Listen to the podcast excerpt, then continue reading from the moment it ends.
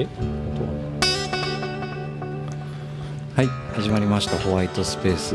グラフィックデザイナーの岡崎智則と一級建築士の田村誠一郎がお送りいたします。よろしくお願いいたします。よろしくお願いいたします、えっ、と1ヶ月ぶりの放送でえっ、と前回の放送のですね。はいあの続きみたいなのがあんまりなくて、はい。ゴールデンウィークありましたからねそうですね、はい。まあ前回はもうあの岡崎祭りでしたから。九州チャンプ。そうですね。はい。ありがとうございます。どうですか？なんか景色は変わってきましたか？いやー全然ですね。全然ですはい。むしろむむしろなんかどうどうしたらいいのかもうちょっとどうやって知られればいいのかみたいなこと常に考えてますけど。なるほど、あの1ヶ月通して田村さんの活動ってどんなあことがありましたかね？そうですね、えっ、と私の1ヶ月はですねまあゴールデンウィークありましたけど、はい。結構今あの熊本の県南エリアにすごくご縁をいただいてまして、はい。えーそうですね。人吉であの、まあ、球磨川下りっていうあの、うんうんうん。まあ、船の発着場はい。の復興プロジェクトでずっと、まあ、現場今進行中ですけど、はい。まあ、7月オープンに向けてあのまあ、本当毎毎日現場とやり取りしてますね、へでまあ、その現場見に行ったりあとあの芦北の方で、えーまあ、そこも個人個人のお客様なんですけど、ーうん。まあ、家一軒からでもエリアを変えないとみたいな話になってですね、うん。ちょっとどんどん話が広がってるのとあとあのつなぎつなぎ町の方でも、まあ、一件ご相談がうん。ありまして、まあ、現地を見に行ったって何何にしても熊本県南ですね、はい。まあ、現地調査と打ち合わせと現場あ管理とうん。兼ねてゴールデンウィークはまあ現場で埋まってましたね。うん。であとはそうですねあの、まあ、去年もやりましたけどエンボールスクールっていうですね、はいはい。隣の能形市さんうん。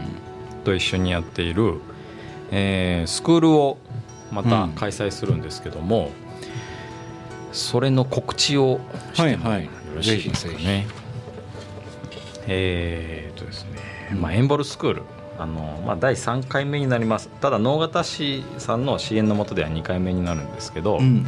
あなたの物語が今ここから始まるということで、えー全6回のカリキュラムでですね6月3日から、まあ、各週で、えー各木曜日とうん。開催されます。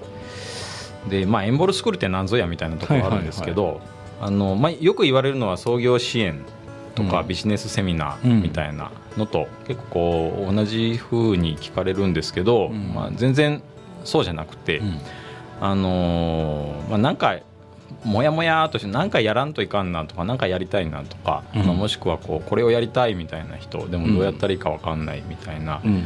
あ人たちに、えーまあ、参加していただけると、うん。まあ、よくその物語物語仕立てにするとあの物がよことがよく進むと。はいうふうな、あのまあ、僕らが活動している中ですごくそれを感じてるので、うんうんまあ、事業収支計画を作るときにそはい。れをこうちゃんと物語仕立てて、おーえーまあ、作っていけれれば、うん。あいろんな人を、まあ、共感してもらえるし仲間もできるしみたいな、うん。まあ、そういうちょっとこうマインドセットみたいな話ですね。をやっていきたいなと思ってます。まあ、そういうスクールです。なのであのまあ、創業支援とかビジネススクールではなくて、うんうん。えーどうせやるんだったらこういう思考でやった方がいいようみたいな、ん。なるほど。はい。まあ人を感動させるってほらなんか物語じゃないですか、うんいい映画を見たりとか、うんいい小説を読んだりとかするとこうんうジーンとするでしょ、うんあれを自分に当てはめるって自分の活動に当てはめるっていうそれを表現していくっていうことをエンボルスクールでは、まあ、体験してほしいなと思ってます。う。ん。でまあそうですね。6月3日の木曜日、えーはい。全部夜7時から9時の間2時間なんですけどはい。第1回目が6月3日。科はい。で、まあ、事例を学ぶっていうところで僕が、あのお話をさせていただきます。で第2回目は6月17日はい。でマインドを固めるというところで、えー講師を3人呼んでまして、はい。この6月17日はですね日野正明さんっていう、うんまあ、博報堂っていう、まあ、大手の、はい。おまあ、広告代理店になるんですよね。はい。有名ですね。はい、で、うん。そこでちょっと特殊な方でその中でも博報堂ケトルっていうまた別会社をはいはいはいはい。作ってる、うん。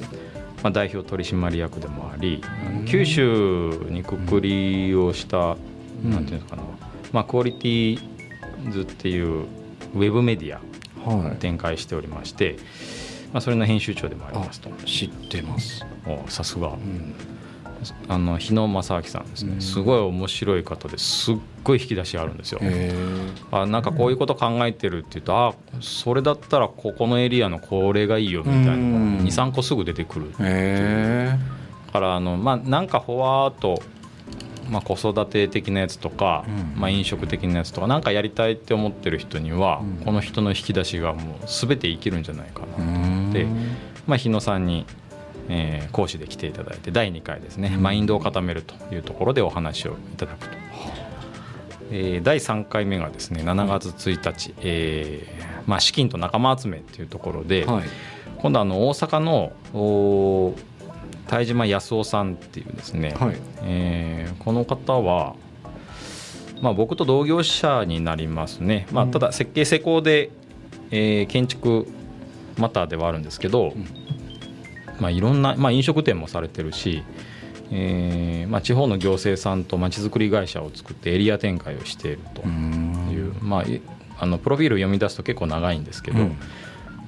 こうプレイヤーというよりかは町のこうキーパーソンだったり、うん。まあ、ステークホルダーとつながってまとめてうん仲間を集め資金を集めていくみたいなところがすごく上手な方であの話もすごい面白いですね。なるほどですまあね第第3回目が7月1日と。うん。で7月14日が「稼ぐを学ぶ」っていうところで、ん。えーまあ、僕がお話をうんさせていただく。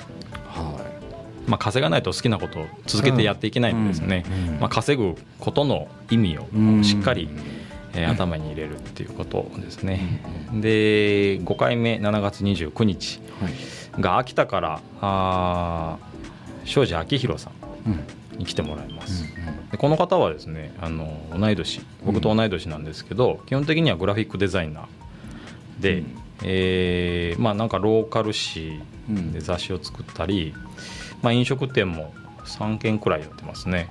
あと大きな倉庫をリノベして、まあ、町のそのエリアの拠点となるようなうんあー、まあ、天体事業を展開したりと、うんまあ、やってることは結構規模がどんどん大きくなってるんですけど、はい。まあ、手始めのその手触り感みたいな、うん。えータイトルはまずはやってみるというところで来てお話をいただくと。以前なんかあの同世代で刺激受ける人誰そうそう。っていう話の時に出てきたさ方ですね。すがよく覚えてますね、うんうん僕話したことすら忘れてましたけど。そうです。その時に僕がお話しした庄司さんですね、うんうんまあ庄ちゃんって呼んでますけど、うんあのもうすごいね話すリズムとか僕らそっくりなんですよ、ゆっくり話すし。あそうなんですか。ゆるいけど眠くなる感じ。眠くなる感じ。だからまあ芯がしっかりしててあのもうねいつも悩みながらねこううん。話をしてくれるんですあけどねいい人ですね。そうもういい人。大好きな人ですへね。えはい。まあそその庄司さんがー秋田から来てくれるん秋田から来てます、はい、でまあ最終回ですね、エンボルシート提出っていう、まあ、エンボルシートっていうのは、はい。その参加者の皆さんが何かやりたいとか何かやらないけんと思ってることをちゃんとこう具現化できるシートにまとめ上げると。で、まあ、それが物語仕立てで、えーまあ、人に対してこう、まあ、時には感動を呼んだり、うん。時には共感を呼んだり、うん。仲間を募ったりというようなあー、まあ、企画書みたいな物語シートになると、これが最終回ですね、はい。まあ、すごく面白いです、うん。でちなみにですね、去年やったエンボルスクールでははい。すごいいろいろ参加者が動いてくれてまして、はい。能形駅前にうん。あの福岡銀行あるんですけど、うん。その横に屋台ができたりとかあの、まあ、子ども園の、まあ、料理スタッフさんが将来独立したいからって言って、まあ、お惣菜を作って五日市で初めて出店したりとか、まあ、結構まずはやってみるとか、うん。あの第一歩目を踏み出す方々が非常に増えましたね。なんか聞いてて思ったのが、うん。ビジネススクールと違うって、うん。ビジネススクールって割とそのモチベーションを上げるうんうんうん。授業うん。とかじゃないですか、うん。でも実際にそのやってる人たちが実際動いたらどうなるよっていうところを教えてくれるみたいな感じですか、そうですね、うん、なんかやることに対するハードルを下げるのもあるし、そのまずはやってみることをすごくうん。まあ共感呼ぶっていうのが一番いいのかな、うん。ななぜそれをやるのかっていうのはすごく言いやすくなるんですよね、あなるほどなるほど。自分の中であのまとめ上げられるしそれを伝えやすくなるみたいな何個か質問していいですか？はいどうぞ。能形市以外の人でも受けれるんですか？あそうなんです。もちろん、うん。あのーこれですね、はい。えー参加者うん。募集人数は8人なんですけど、あそうなんですか。今すでに6人会ってましてはで中にはですね岐阜から参加されるっていう。現地で聞かないといけないんですか？いやこれがやっぱこのうん。コロナ禍なので、はい。あのーまあ、現地での開催と同時にはい。オンラインでも開催するんですよ、へー。だからもうフルオンラインでもいいし、うん。まあ、フル現地でもいいしだからこれ、まあ、コロナ禍になって2回目なんですけど、はい。むちゃくちゃ強いイベントになったなっていうのはねあの僕自身感じてます。うん。だから緊急事態宣言なん中でもおまあ、講師の方には来ていただけるし、うん。えーまあ、完全にオンラインに振り切ればうん。全然密も回避できるしうなるもういかように寝坊できる。その8人に絞ってるっていうのは割とその、一般的に話皆さんに話すっていうよりかは、うん。近い距離でお話しするのがその人数そうです。で実は前回14人いたんですよね、はで14人いると、うん。まあ、当然2時間1はい。回あたり2時間しかないので、まあ、プレゼンタイムも一人一人短くなるしまあ、それに対するディスカッション、うん。うん。まあ、母数が多いとその分意見も多くなるので、うん。メリットはあるんですけど、まあ、特にこう講師が来た時にははい。じっくりこう、まあ、その時しかないですからね、はい。しっかり話をしてほしいし、うん。えーまあ、より密度が上がったという感じですかね。えっとそれともう一個ちょっと聞きたいなと思ったのが、はい。全部を通してセットで受けないといけないんですか？基本的にはあそうですね。ね。全6回、うん。えー参加できる方が大前提なんですけど、はい。まあこれですねあのチラシが今手元にあるんですが、はい。まあ、視聴のみ、えうんうんうん。1回あたり4000円うーん。税込み、うんえーこれを払えば例えばじゃあこのこの講師の話だけ聞きたいみたいな、っうんていうのもあり。なるほどですね。その場合は人数制限はあんまり設けないみたいな感じなんですかね。ないですね、うんこの場合はオンラインだったり。まあ、リアル会場でもその状況に応じますけど、はい。まあ、前回もそうでしたね。あの会場は何人までっていうのがあって、でその前日までにあのどっち希望かみたいなのが、ん。まあ、募ってバランスは取ってます。なるほど、はい。へー。結構興味ありますね僕も。そうでしょう。どうですか参加。あのうん。全部受けると2万円。安いすね。安いでしょ？うん。1回4000円なのに全部受けると2万円っていうそっかそっか、公表もしてもらえてね。はい。で毎回宿題を僕が出すんですよ。はいはい。でその宿題をこなしながらうん次の回でディスカッションしてブラッシュアップしてうん。で最終回でエンボルシートが出来上がると。うーんでそのエンボルシートを持っていけばまあ一つの企画書でもあり事業計画書でもあるのでうん。銀行へも出せるし仲間も募れるしへー。まあチラシ作成にもすごくできるみたいな。へなんか本を本っていうと分厚すぎるか。うん。まあ冊子を一つ作り上げるようなイうん。メージですかね。ーなるほど。まあ、冊子っていうとね岡崎君の方が、はい。あの専門分野なので、制作はしますけどただストーリーまでは作らないですからね。そうですね、ううん。んまあ僕もこれでいいのかなって思いながらあのうん。試行か試行錯誤を繰り重ねながらやってますけど、うん。でもまあ前回見ると皆さんそれなりにすごい活動して動き始めて、あのまあ、動物の保護動物保護のホームページ作った方もいらっしゃるし、うん。いろんな形がありますね、うん岡山の大学行ってる子はその制服のリユース事業を始めたりとかですね、まあまあ、支援は能形市なんですけど、はい。まあ、各エリアそれぞれの拠点でことが始まってるっていう。なんか地味にすごいスクールなんですよ、あの自分が言うとなかなか伝わらないかもしれないんですけど、へえ面白い、はい、地味にすごくいいスクールなんですよね。能形市って僕実はあんま行ったことないかもしれないですそうでしょう、はい。面白いですよ。へえすごい面白い。駅前にあの、はい。関取の開光さんあの、はい。等身大の銅像が立ってて正面より僕後ろから見るのが大好きなんですようね、ん。あのお尻がプリッとしてる。間抜けだからな感じですか。写真撮りたくなるへえ商店街ももちろん商店街あります、うん。はいで商店街明治町殿町古町ってあってですね、まあ、須崎町商店街っていやいろいろあるんですけど、はい。全部がつながってたり、まあ、須崎町だけ一本道路挟んであるぐらいかな。うん。あのそれぞれ性格があって面白いですよ。で普段ははい。本当に人歩いてないし、あー。夜7時か8時以降本当真っ暗になるんですねあそうなん商店街だけど懐中電灯がいるぐらいになったえーりとかで、それは楽しんでるんですけどね。でも月1回5日市っていう位置があってその時だけは本当に肩ぶつかるぐらい人がギュッてなったり。なんか瞬発力はあるんですよね。あー。なんかその土着的な文化が根付けばすごい映える街というか面白いですよ。へえ、全然情報がないですね能形市本当うに、ん。近いんですけどね、うんうん。そう。近いんですけど。うん。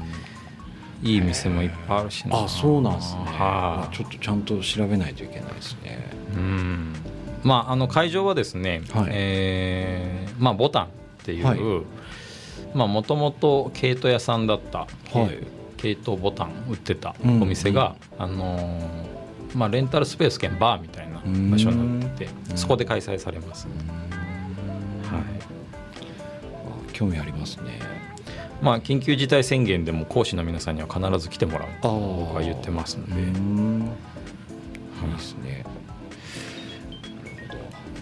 まあ、ぜひ参はい。あの岡崎君参加してもらえれば。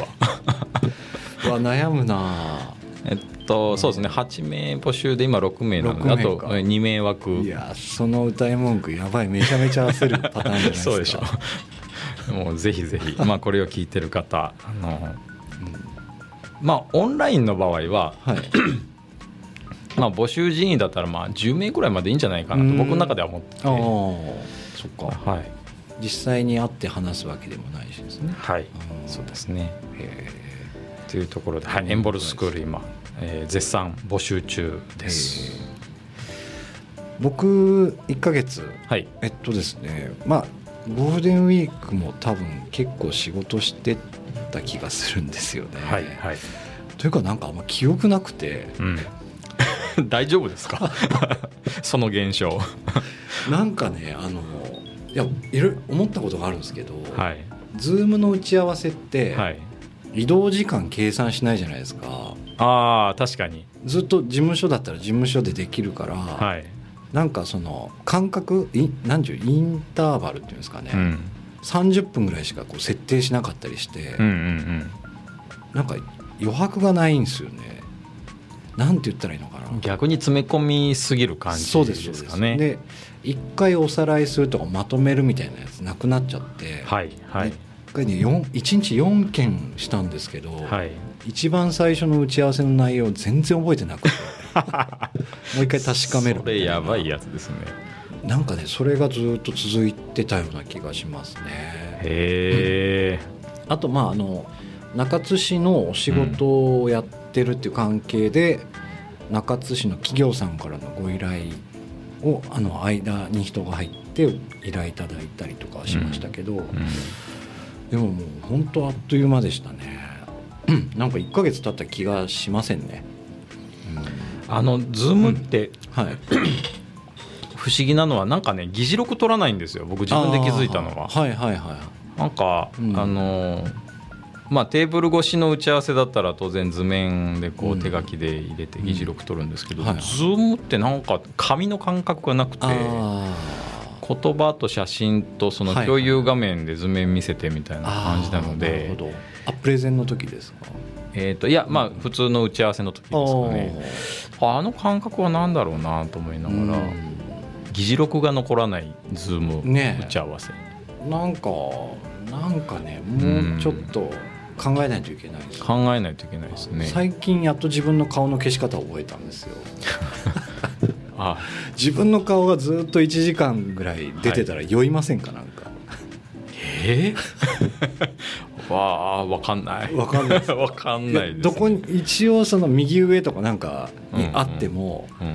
なんかたまにちらっと見た時に自分が喋ってるのが映ってると気分悪くなったりする。ああなるほど。最近それの消し方を覚えて、えうん、なんかー、まあちょっとか集中。カメラオフってことですよねえっとプレビューだけオフにできるんですよ。自分の顔は皆さんには見えてるんだけど、はいはい。自分の画面だけには見えないみたいなやつがあるっていうのが分かって。へえあそれは僕も知らないですね、そうなんですよ。それがずっと悩みの種だったんですね。かまあでも克服できてよかったですね、うんまあまあそうでですすねそんな1ヶ月でした。なんか今日あのずっとこうすり合わせをしてて1ヶ月ぶりに会って、うん。